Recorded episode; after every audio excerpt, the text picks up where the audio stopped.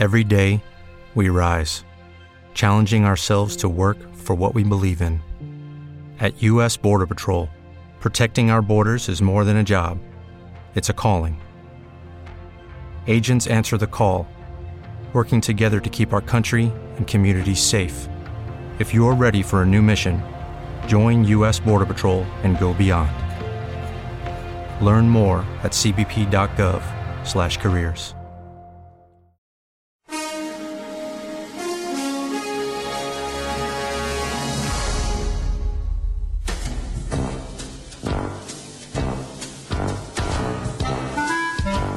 Noche y en agricultura comienza. Todas las noches son viernes. Una hora de conversación interesante y reflexión entretenida junto a Fernando Villegas.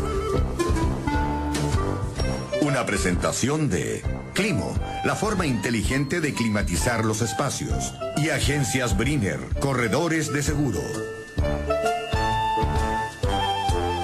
Muy buenas noches, eh, amigas y amigos de Todas las noches son viernes. Vamos a entrar en materia analizando un poco un término que tiene que ver em, bastante directamente con ciertas posturas políticas de todos los tiempos y que naturalmente también han aparecido y aparecen una y otra vez con renovada fuerza em, en nuestro país. Este término, este concepto o esta mirada se llama utopía, la utopía. Ustedes recordarán que más de alguna vez eh, algunos sectores políticos, especialmente del, autoproclamado progresismo, eh, que tiene cierta postura ante el mundo, suelen hablar, es decir, que el país necesita una épica, necesita un sueño, una narración, un cuento, en el fondo un cuento de hadas, si ustedes quieren, y viene a cuento hablar de cuento de hadas, porque de eso trata la utopía, que sería finalmente el referente eh, en última instancia de todas estas cosas de, sobre los sueños, las narrativas y las épicas. Utopía es una palabra de origen griego y eh, se refiere a una comunidad imaginaria, imaginada, una sociedad donde todas las cosas buenas que uno quisiera ver en la sociedad real existen, una sociedad perfecta, donde reina la justicia, la paz, la prosperidad, la educación, el amor, etcétera.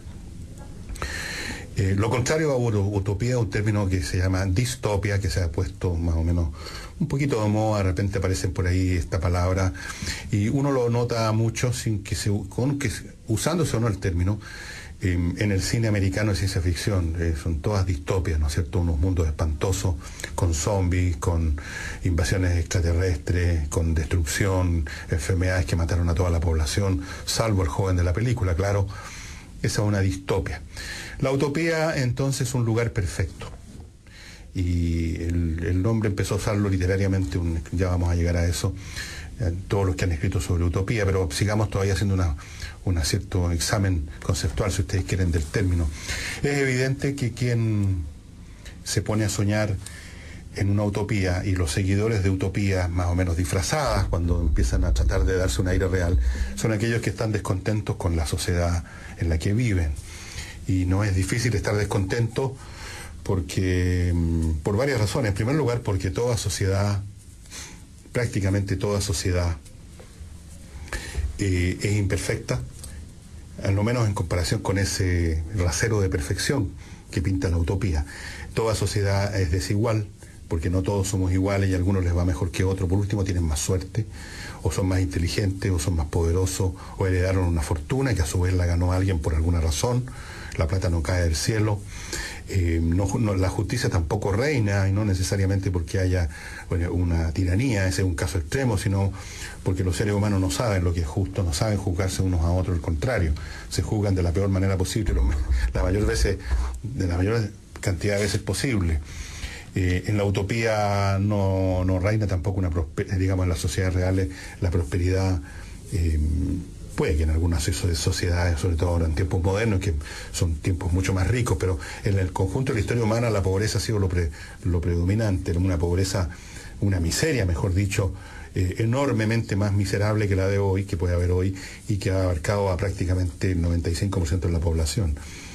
De forma que esa ese es un factor que lleva a tratar de compensar inventando, imaginando lugares perfectos a los cuales uno llega por casualidad, una isla, siempre es una isla normalmente donde alejados del resto del mundo han construido una sociedad maravillosa. La segunda razón es más de fondo todavía. Fuera de las imperfecciones que pueda tener una sociedad cualquiera, está el tema de eh, este elemento esencial del alma humana, que personalmente creo, yo personalmente por lo menos, habrán otros que lo habrán hecho hace mucho tiempo, sin duda, pero yo lo he venido a descubrir como una cosa real y se me ha hecho cada vez más fuerte como, como evidencia, que en la raíz misma del hombre, del ser humano, eh, reina la, el, desasosiego. Eh, no somos criaturas que viven normalmente en estado de reposo y solo son alterados cuando ocurre algo malo. Em, como los animales que viven perfectamente en paz hasta que hay un incendio y salen arrancando, o hay una sequía y no tienen que comer, o, los ataca otro animal. Pero eso son, son situaciones puntuales por mucho que se repitan, no son intrínsecas a su naturaleza, a su naturaleza mental. Los animales también tienen alguna clase de mente. Ellos, si tienen comida, si tienen protección, usted puede, digamos, eso, aquilatarlo con la mascota que tenga en su casa, viven en paz. Los seres humanos podemos tener todo eso asegurado y nunca vivimos en paz. Hay un desasosiego permanente, una inquietud permanente, una molestia, una, una rabiosidad, una frustración porque en el corazón de todo ser humano hay la ambición y la vocación de ser Dios, de que no haya ninguna distancia, ni un milímetro, ni una fracción de segundo entre lo que uno quiere y la satisfacción de ese deseo. Y como el mundo nos ofrece por todos lados obstáculos, em, vivimos en la frustración desde bebés. Usted si es señora y ha tenido guagua o tiene guagua en este momento, sabe lo que empieza a berrear una guagua cuando usted se demora cinco segundos más de lo normal en darle la mamadera. Y nacimos en, el, en la frustración, nacimos sintiéndonos insuficientes, sintiendo que nada es suficiente, que todo se opone a nuestra voluntad, que todo y efectivamente el mundo, que no está hecho para nosotros, no está hecho a imagen y semejanza o a la medida de nuestros deseos, obviamente que a cada momento se topa, uno se topa con él. Eso no tiene, no tiene vuelta. Entonces, esto eh, lo nota uno en muchas cosas, ¿eh? esta, esta situación. Fíjense ustedes que una persona, y ustedes lo pueden ver esto en las películas de gángster. Mira el ejemplo que le voy a dar. El gángster es una persona que tiene una serie de. El, jefe, por eso estoy hablando, que tiene un montón de sicarios a sus órdenes, pistoleros, hace lo que se le da la gana. en él no hay una distancia entre lo que él quiere y lo que él obtiene. Hace lo que se le da la gana, eh, mata a quien se le da la gana, pasa por sobre las leyes como se le da la gana y cuando se le da la gana. Y por lo mismo, fíjense ustedes lo incapaces que son de aguantar la menor frustración y cómo uno ve hasta en el cine cómo se retrata esto de que el jefe de la mafia de la película que estamos viendo, apenas hay el menor obstáculo, explota en rabia y su violencia se hace feroz y comete crímenes aún más espantosos que los normales. Eh, Vamos a otro ángulo, si uno examina, por ejemplo, la vida, la biografía de los tipos que han tenido poder absoluto, o sea, por ejemplo, los emperadores de, cualquier imperio, el imperio romano, en el caso que yo conozco mejor. También, el hombre que está ahí tiene todos los poderes del mundo, toda la riqueza del mundo, tiene legiones a sus órdenes, pero por lo mismo, como no tiene ningún entrenamiento en el tratamiento de la frustración, a la menor frustración, al menor obstáculo se puede convertir en un tirano despiadado. Entonces, los seres normales que no tenemos tanto poder tenemos que encontrar maneras de manejar esta frustración y la manejamos de distintas formas, algunas saludables y otras bastante enfermizas. Normalmente predominan las enfermizas. La mayor parte de la gente que usted ve a su alrededor, y es cuestión que observe con cuidado a su círculo íntimo incluso, manejan mal manejan enfermizamente sus eh, frustraciones, son personas o que viven en un estado de iracundia permanente, o que viven en un estado de depresión, o que explotan con rabietas por, por las causas más menores a veces, porque ahí se les dispara la que tenían acumulada de antes, eh, se manifiestan las envidias, la maledicencia. Pero todo eso son manejos más o menos sociales en el sentido de que por lo menos esas personas no salen a dispararle a nadie aunque hay algunos que lo hacen, si tienen armas. Vemos en Estados Unidos a cada momento tipos que están con odios que han venido acumulando por años y que ya no los pueden manejar eh, dentro de su casa, digámoslo así, y salen con un rifle a matar gente. Entonces somos, somos, eh, somos unos seres realmente, unas criaturas bien miserables en ese sentido, bien, bien patéticas.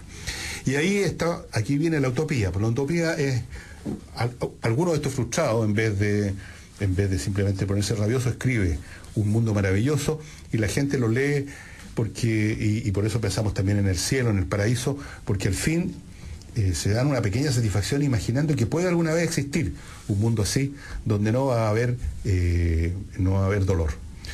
Entonces, las utopías, como nacen en el fondo de esta condición permanente de la raza humana, son también permanentes en la historia humana, en la historia de la literatura, de la filosofía e incluso de la política. Em, el primero que escribió, que por lo menos en Occidente, sobre esto, es, Sir Thomas Moore, que escribió un libro que se llamaba precisamente Utopía. Esto es del año 1516. Y describía efectivamente una isla donde había una sociedad fantástica, una isla que estaba en medio del Océano Atlántico, eh, cerca de las costas de Sudamérica.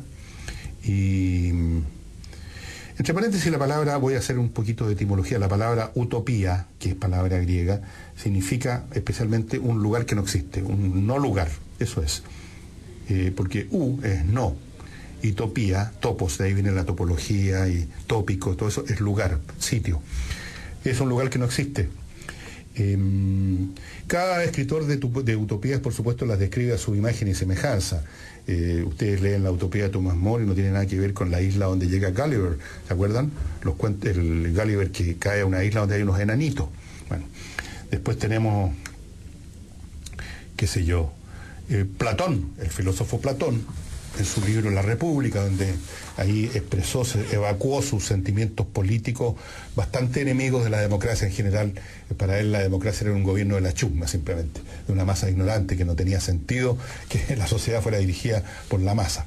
Entonces, él propone también su propia utopía política, pues y se imagina un mundo donde está estructurado en clases muy separadas unas de otras, eh, están los pensadores, que son los que dirigen, están los guerreros, que defienden la sociedad, y estamos todos los demás, la chumba, que nos dedicamos a producir para que coman los filósofos, los guerreros y lo que queda para nosotros. Entonces, em, eh, los, los ciudadanos de oro serían los pensadores, ¿no? Son 50 años, están bajo un proceso educativo para convertirlos en reyes filósofos, ese era el concepto que tenía Platón, reyes filósofos, el filósofo debía ser rey, el rey debía ser filósofo, o sea, una persona, un pensador.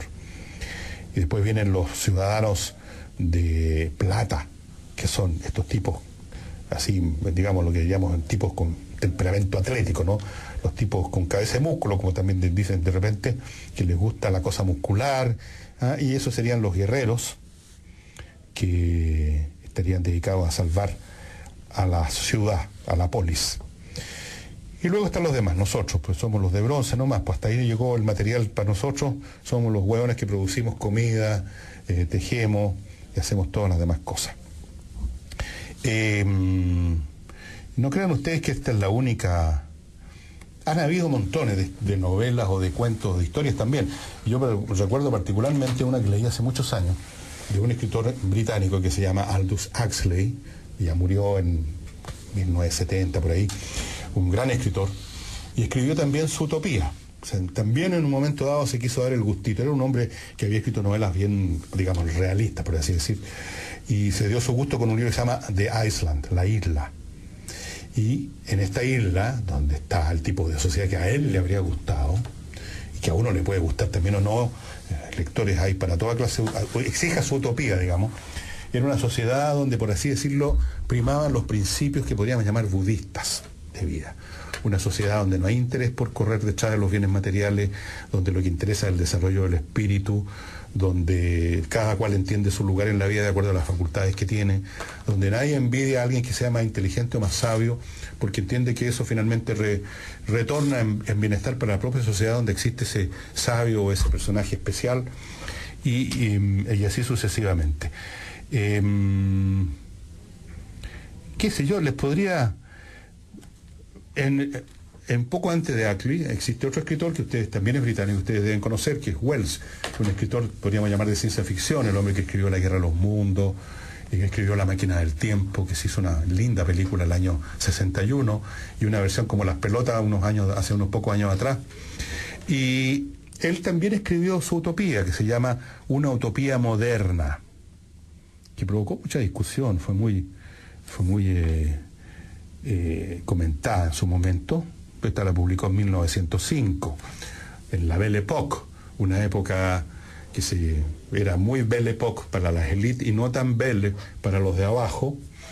Un mundo con que podríamos, recuerda un poco el mundo de hoy por lo globalizado que estaba ya. Bueno, siempre el mundo estaba muy globalizado, solo que se nota menos. Eh, era un mundo que se sentía en la cúspide del desarrollo del progreso, pero al mismo tiempo tenía una inquietud porque sentía que se venía una catástrofe en el horizonte, que fue lo que ocurrió con la Primera Guerra Mundial. Así que fue una época, una época un poco esquizofrénica en ese sentido. ¿ya? Pero ya hemos hablado de eso, así que seguimos eh, cascando para adelante. Eh, hay una utopía de ciencia ficción, vamos al mundo soviético, yo la leí esta también. Los soviéticos cuando todavía creían en el comunismo, en el socialismo y todas esas cosas que se derrumbaron, eh, en su utopía, por supuesto, lo que, lo que predominaba era un mundo comunista. Otra vez, que como todas las utopías, también es un mundo donde no hay donde hay una riqueza tan grande que en realidad no hay riqueza, o sea, no, no hay diferencias, cada cual saca lo que necesita, como quien tira la mano en el aire y saca un fruto, y mm, se escribieron varias, yo leí algunas, eran bastante interesantes de ciencia ficción. Em, aquí voy a mencionarles una, escrita por Iván Efremov, el libro se llamaba Andrómeda, es del año 57. También eh, está presente. Hay una de esas novelas de ciencia ficción soviética que tiene el final muy hermoso, que lo voy a, contar. Em, en el final em, la civilización humana, que ya no hay guerra, no hay nada, hay una utopía comunista funcionando a todo trapo, no hay ningún problema, y reciben una señal de extraterrestre y deciden crear una nave para viajar a, un lejano punto del espacio, por supuesto es tan lejano que los tripulantes de esa nave saben que no van a volver jamás.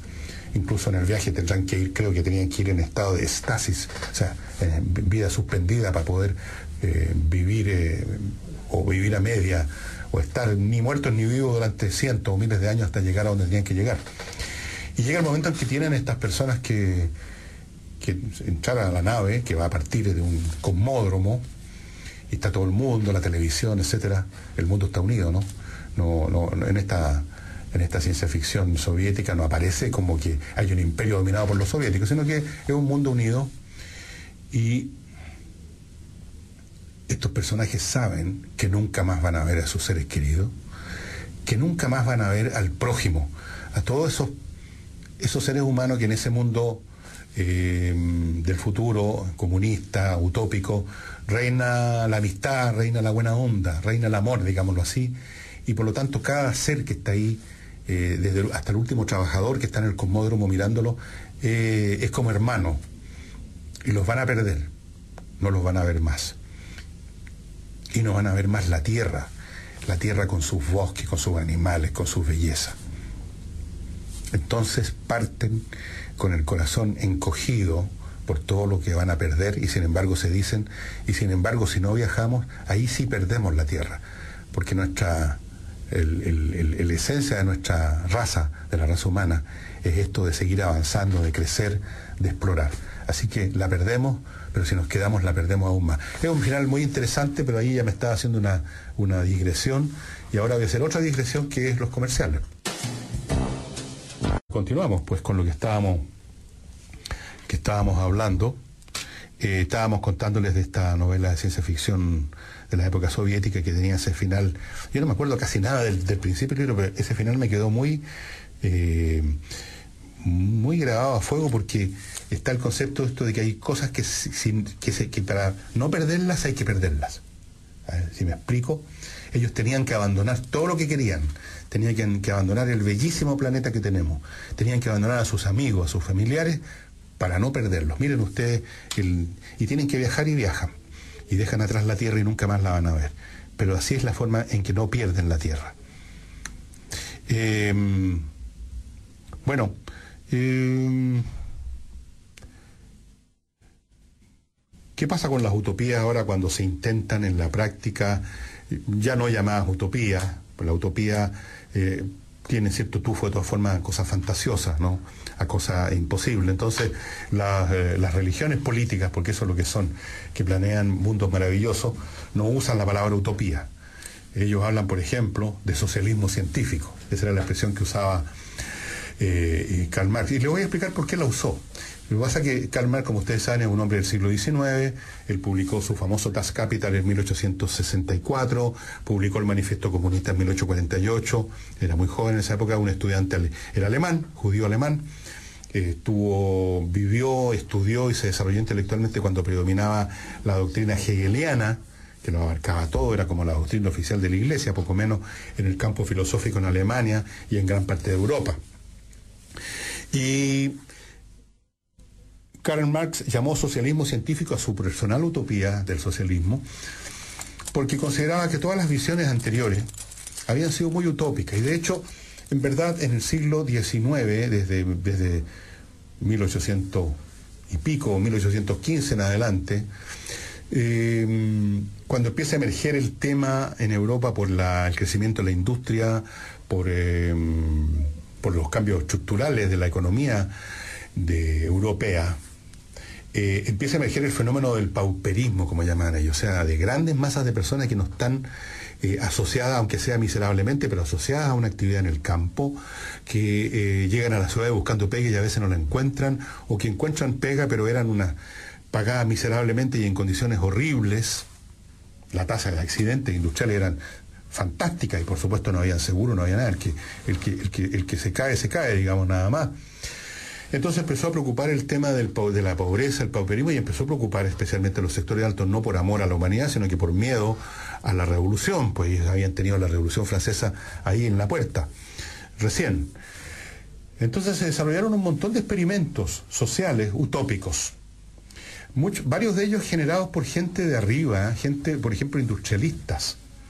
Está el famoso experimento de Charles Fourier, que se llamó los Falansterios. Miren el nombre curioso. Los Falansterios era una sociedad en miniatura de 1.600 personas, hombres, mujeres y niños, que compartían todo y que iba a reinar el amor y la paz y por supuesto duraron como dos años y se derrumbaron porque empezaron las disensiones y las desigualdades que inevitablemente emergen en cualquier grupo humano. Aunque ustedes partan todos, digamos, y todos igual desnudos en la isla desierta, empiezan a generarse tensiones, empiezan a generarse desigualdades, surge una camarilla, bueno, reventaron. Otro personaje interesante de esa época que también trató de crear una serie de utopías es el señor Owen. Este señor Owen era un empresario escocés. Estoy hablando de los años 20, 1820, 30 por ahí. Creó una, un modelo industrial y social que era, em, estaba situado en Lanark, una comunidad escocesa. Ya saben ustedes el resultado final. También eso no, no, tuvo mucha duración. Estas cosas duran lo que dura el entusiasmo al final. Em, es un poco también lo que pasó, por ejemplo, en los kibbutz en Israel. Eh, en algún momento se propagandearon mucho, se publicitaron mucho, se había creado una nueva comunidad, pero si ustedes van a Israel ahora se van a encontrar con que los kibbutz prácticamente desaparecieron del mapa, generaron millones de problemas, parece que no podemos vivir en esos estados utópicos. Y hubo otras eh, expresiones del, utopismo, algunas se materializaron, como le digo, en estos experimentos que fracasaron, otros quedaron simplemente por escrito. Entonces, contra todo eso, que le parecía utópico a Marx y con toda razón, él plantea y promueve el socialismo científico. Eh, ¿En qué se tradujo el socialismo científico? Bueno, ese es un tema para otra oportunidad. Se tradujo, por supuesto, en la Unión Soviética y todo lo que significó los despotismos del Partido Comunista, los crímenes, los asesinatos, la hambruna, el atraso tecnológico y el derrumbe finalmente. Y bueno, pero como les digo, las utopías una y otra vez aparecen y reaparecen porque las alimenta esta condición permanente de la, raza humana del descontento con el mundo que tenemos. Eh, naturalmente no todos los descontentos manifiestan su descontento escribiendo utopías o sumándose a experimentos utópicos o levantando el puño en alto. La mayoría de todos nosotros eh, rumeamos nuestro descontento para callado, por así decirlo, en la fantasía, en nuestra fantasía lo mejor escribíamos a balazo a nuestros enemigos, eh, o lo hacemos de jarretar por caballos indómitos, o los tiramos por un abismo en nuestra fantasía, eh, soñamos despierto con que ganamos el premio Nobel de Literatura, eh, yo me lo he ganado varias veces ya. otros que son los Superman y que salvan al universo, o que se conquistan a la Scarlett Johansson. Otros manejan sus, sus frustraciones Em, con pequeños actos de maldad y de violencia doméstica contra su mujer, sus hijos, su perro, sus niños, eh, o siendo, en fin.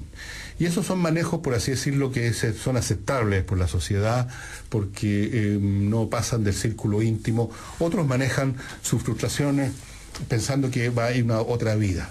Estos son religiosos y creen que cuando se mueran van a irse de un paraguaso al cielo y ahí se acabaron los problemas. Eh, y algunos crean y escriben utopía.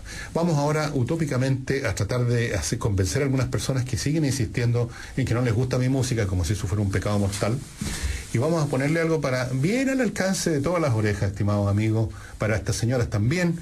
Es la cantante de color Nancy Wilson, que con un grupo de jazz, pero que apenas toca, no se preocupen, no se asusten, tocan el tema Save our, Your Love for Me, o sea, guarda tu amor para mí.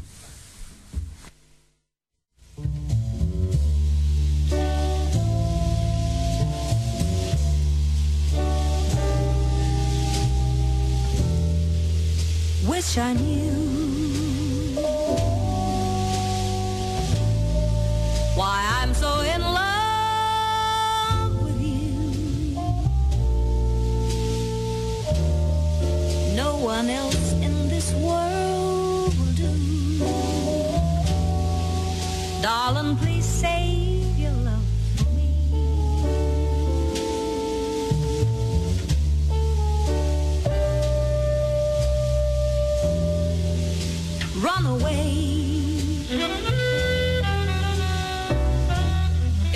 I were wise,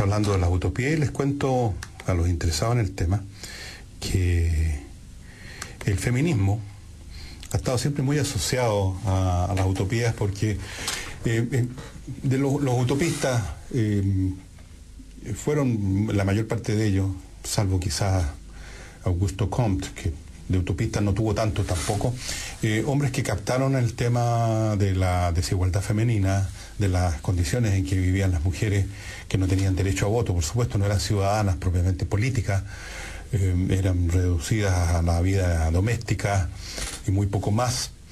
Y el tema del feminismo empezó a surgir para ilustración de ustedes, por lo menos en tiempos modernos, en la época de la Revolución Francesa, hubo un par de mujeres que tuvieron un rol bastante protagónico en algunos momentos. Una de ellas terminó en una casa de orate. No sé si porque realmente se volvió loca o porque ahí la metieron. Y a principios del siglo XIX hay un personaje que, ah, ah, especialmente la señora o señoritas que puedan escuchar este programa y que tienen inclinaciones feministas, eh, es un nombre que les debiera ser eh, Tilín, porque es un nombre importante. El nombre es Flora Tristán.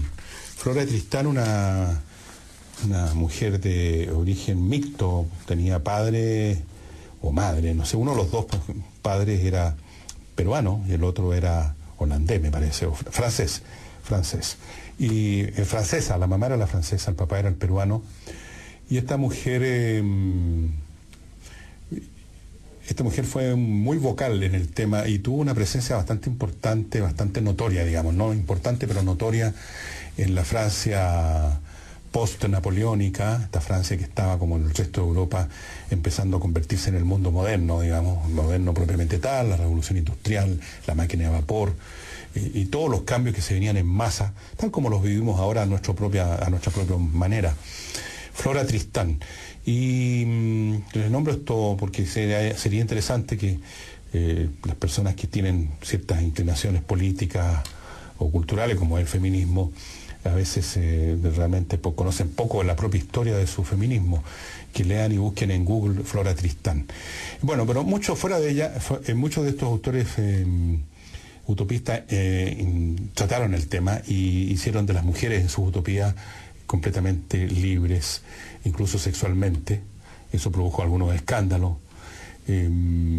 o sea, esto nos sirve para comprender que eh, los autores de las cosas aún más fantasiosas pueden tener alguna utilidad finalmente para la historia humana, porque al menos ponen ciertos temas en el, en el tapete, los empujan un poquito, no mucho, pero los empujan. Por último, eh, los hacen que aparezcan. Y mm, vamos ahora a desaparecer brevemente con uno, un bloque comercial. Estamos de regreso y la verdad...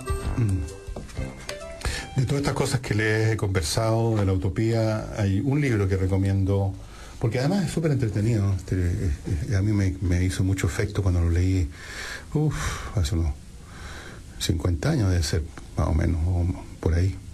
Y es La Isla de Aldous Huxley.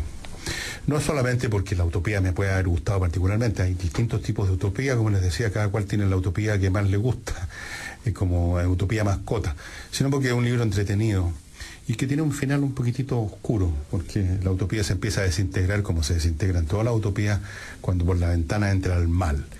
Y si no recuerdo mal, eh, el mal se expresa en esta novela como metáfora en que uno de los cabritos, siempre son los cabritos los que traen el virus, eh, de la isla, de esta isla tan formada en una concepción espiritual del mundo, está desesperado por tener una motocicleta ups, todo se fue al diablo ahí. Em, ese es uno de los temas terribles de las utopías, que no duran nada. no duran nada porque al final de cuentas lo que se pueda construir, eh, las sociedades que se puedan construir, las sociedades que de hecho se construyen y que funcionan a lo largo del tiempo, son aquellas que respondan simplemente a, los, eh, a la naturaleza humana. Si uno observa la historia humana desde el principio de los tiempos hasta ahora, o sea, si uno parte con los sumerios, digamos, y llega a los tiempos modernos, y detecta y, aísla para estudiarlos en detalle los periodos más prósperos de la historia humana, los periodos en que hubo más progreso de la ciencia, de las artes, de la tecnología, donde aparecieron filósofos, donde, donde hubo eh, más prosperidad además económica, material. Eh, son aquellos periodos en que ha imperado perdonen que sea tan vulgar, que ha imperado el lucro, ha imperado el libre comercio, ha imperado la libertad para hacer lo que a uno se le parezca, eh, salvo, digamos, eh, lo que no, pero, lo que prohíba la ley por una cuestión de que uno está agrediendo a los demás. Tan simple como eso.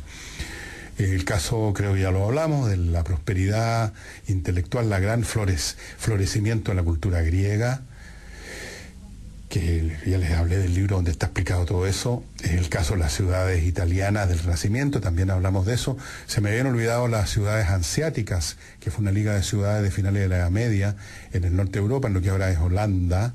Luego en la misma Holanda, en el siglo XVII, gran prosperidad, gran desarrollo, ahí están los grandes pintores que todos recordamos, Rembrandt, Rubens, y toda esta gente eh, asociada al mundo de la sociedad que crearon los, eh, los comerciantes de lo que ahora llamamos Holanda, Países Bajos, y que estaban basados en el comercio, era una sociedad que estaba definitivamente dedicada al lucro, estaba dedicada al comercio y por lo tanto estaba dedicada a la libertad. Porque un comerciante, eh, en primer lugar, además son, el comercio implica tolerancia, uno, uno quiere comerciar con todo el mundo uno tiene que comprarle a todo el mundo y uno tiene que tratar con todo el mundo. Entonces el comerciante, por eso es que el comerciante el tipo que usted le puede decir cualquier cosa y no, no, no, tiene ningún problema. El comerciante tiene que ser tolerante y desarrolla un cierto cosmopolitismo por default. Entonces cuando uno examina eh, la historia mundial, va a descubrir que lo más cercano a la utopía que tenemos, que son periodos de relativa paz, relativa prosperidad y relativa floración cultural, no tienen que ver con una un, devocionario o una doctrina que se le impuso a todo el mundo y que era maravillosa y que, y que por lo tanto llevó a, que toda la sociedad se organizara de esa forma, sino que corresponde exactamente a lo contrario, cuando no hay ninguna doctrina que se le imponga a todo el mundo, cuando la gente simplemente tiene libertad para hacer lo que le nace, que es eh, tratar de eh, vivir lo más eh, cómodamente posible, de enriquecerse finalmente, y por lo tanto para eso se dedican a hacer todo tipo de trabajo, lo que les sale mejor, y los intercambian con los demás, y ahí tenemos la emergencia natural de las actividades comerciales, de la persecución del lucro, de la riqueza. Con la riqueza aparecen las artes, aparece el mercado para comprar los productos de las artes, y aparecen todas las cosas buenas en la vida. Esa es la realidad. Ahí está la historia. Si no me creen, lean historia y van a darse cuenta que los peores, los peores momentos de la historia, a su vez, el, lado oscuros de la, de la luna en este caso, son exactamente lo contrario. Los periodos en que ha imperado una doctrina brutal, una doctrina que se ha impuesto a todos y que ha conducido al infierno. Los casos más recientes, el mundo socialista, donde se intentó instaurar y se instauró por 70 años en el caso de Rusia y por menos en los países que tomaron ellos y se apoderaron a la fuerza después de la Segunda Guerra Mundial, imponiendo, imponiendo una oligarquía política comunista, esos países vivieron mal, bajo represión, económicamente atrasados, finalmente se derrumbó ese mundo por ese motivo. Allí donde ha imperado una doctrina oficial impuesta a todo el mundo, ha reinado el oscurantismo, la Edad Media, donde se impuso la cristiandad, la religión católica, la institucionalidad de la Iglesia Católica. Un mundo oscuro donde si uno pensaba de otra forma te podían quemar en la hoguera. Y podemos dar muchos más ejemplos. El caso Pol Not, por ejemplo, una Pol Pot. ¿Recuerdan ustedes esa región del, en Laos, creo que fue en Cambodia, en Cambodia, al lado de Vietnam, donde eh, aparece una montonera de jóvenes delirantes con una doctrina oficial que entre otras cosas decía de que no podía eh, una construirse una sociedad decente con gente mayor de 30 años, mataron no sé cuántas millones de personas. Creo que guardan en Cambodia unas pirámides de cráneos, para que es una especie de museo al aire libre, eh, todos los cráneos por supuesto con destrozados por balazo. Esos son, y así terminan estos sueños utópicos, estas doctrinas de la felicidad universal. Es la lección que nos enseña la historia y lamentablemente eh, Lamentablemente, como bien decía Hegel, la única lección que enseña la historia es que nadie aprende las lecciones de la historia. Y la razón de eso simplemente es que las nuevas generaciones llegan al mundo en pelota. La experiencia histórica no se acumula en los genes, es cultural, hay que aprenderla. Cuando uno nace y se desarrolla como niño, no sabe nada de nada, sería lo mismo si uno hubiera nacido en la época de las cavernas, exactamente igual. No, no, no hay diferencia. Entonces, eh, las nuevas generaciones llegan, sufren los jóvenes estas inquietudes que les mencionaba, estas, molestias de la vida humana, esta, este desasosiego natural de la naturaleza humana, en el joven es más fuerte, porque precisamente porque el joven todavía no ha desarrollado las técnicas interiores o no ha desarrollado las domesticaciones personales o sociales que permiten más o menos controlar eso. esto me hace recordar un estudio científico que salió no hace poco, no hace mucho, perdón, no hace mucho, donde se estudió el desarrollo del cerebro de los, de los jóvenes, de los adultos, y se llegó a descubrir de que la parte del, del, cerebro, la parte frontal, el neocórtex, en la parte frontal, es lo que más se demora en los jóvenes y es ahí donde está el intelecto controlador. O sea, los jóvenes son más descontrolados casi por una razón fisiológica. No tienen el cerebro todavía desarrollado para controlarse y son presas de las emociones. Y por lo tanto, la primera emoción es la frustración. Entonces, los jóvenes son muy dados a estos saltos al vacío, a cambiarlo todo. la palabra cambio les gusta mucho, y, el afán por cambiarlo todo, de la misma manera que una persona que está con fiebre en la cama ah, se pasa dando vueltas, buscando el lugar más fresco, aunque eso no, lo, no cambia su situación de salud, sino anda buscando un, momento de un momento de alivio porque la almohada está más fresquita ahí al, lado derecho y después eh, al lado izquierdo y no cambia nada. Entonces los jóvenes viven pensando en los cambios porque inconscientemente son utopistas. Ese cambio que imaginan eh, es la utopía de ello, el cambio que va a cambiar su descontento intrínseco que nunca va a desaparecer, salvo que sean jóvenes de alto nivel intelectual, que ahí sí, por supuesto, siempre hay un porcentaje, el 1% más o menos, que van a poder desarrollar talentos que los van a llevar más allá y aún así también va a tener que manejar frustraciones toda la vida. Hasta Einstein murió frustrado porque no había podido desarrollar la teoría del campo unificado. Es, insalvable este problema, pero en algunos casos se siente más fuerte que en otros. Los jóvenes lo sienten muy fuerte por la razón que he dicho. Además, todavía no han sido domesticados por la vía laboral, por la necesidad de alimentar a su familia, que lo obliga a uno, por último, a olvidarse un poquito de mirarse el ombligo y de pensar en lo que uno quería hacer y que no fue, y simplemente llevar un plato caliente al almuerzo para la casa. Así es que vamos dándole término al tema de las utopías, que como ustedes ven, por razones, podríamos decir, antropológicas, está siempre presente, tal como la religión está siempre presente por el miedo a la muerte, que hace que las religiones nunca se mueran, porque uno no quiere morirse para siempre, uno quiere tener otra vida. Entonces, no importa lo que una religión haga de mal, va a haber siempre un mercado para las religiones y va a haber siempre un mercado para las utopías. Y eso sería todo. No se vayan, señoras y señores, porque ya viene, supongo, Álvaro Salas a traer esa dosis de academia que estamos necesitando en este programa. No se vayan. ¿Te preocupas por tu familia? Entonces, ¿por qué darles solo huevos ordinarios cuando pueden disfrutar de lo mejor? Eggland's Best, los únicos huevos con ese delicioso sabor fresco de granja, además de la mejor nutrición, como 6 veces más vitamina D, 10 veces más vitamina E y 25% menos de grasa saturada que los huevos regulares, además de muchos otros nutrientes importantes. Así que, dales los mejores huevos. Eggland's Best, mejor sabor, mejor nutrición, mejores huevos.